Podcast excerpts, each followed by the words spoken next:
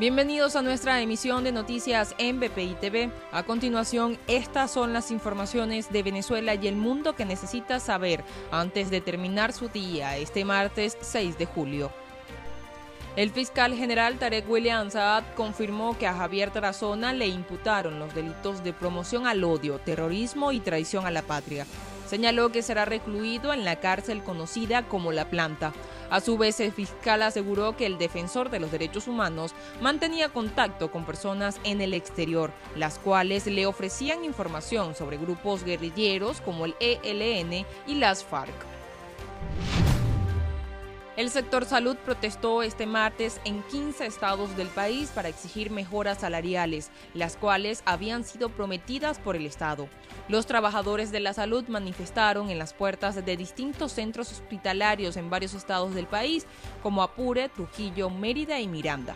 El dirigente sindical en el gremio de la salud, Mauro Zambrano, denunció que el acta convenio no ha sido puesta en marcha, por lo que exigen que se les mejore las condiciones laborales y los salarios.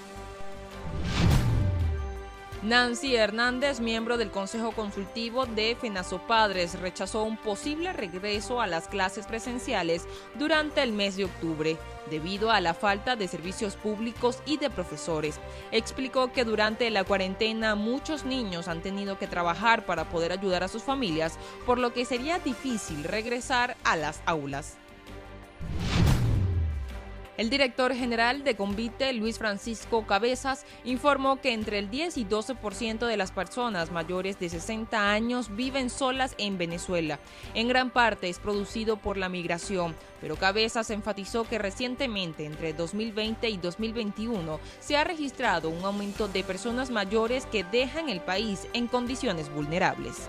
Para el desarrollo de estas y otras informaciones, los invitamos a sintonizar nuestra señal en vivo y contenido on demand en bpitv.com o a través de Roku, Apple TV, Amazon Fire y nuestro canal de YouTube.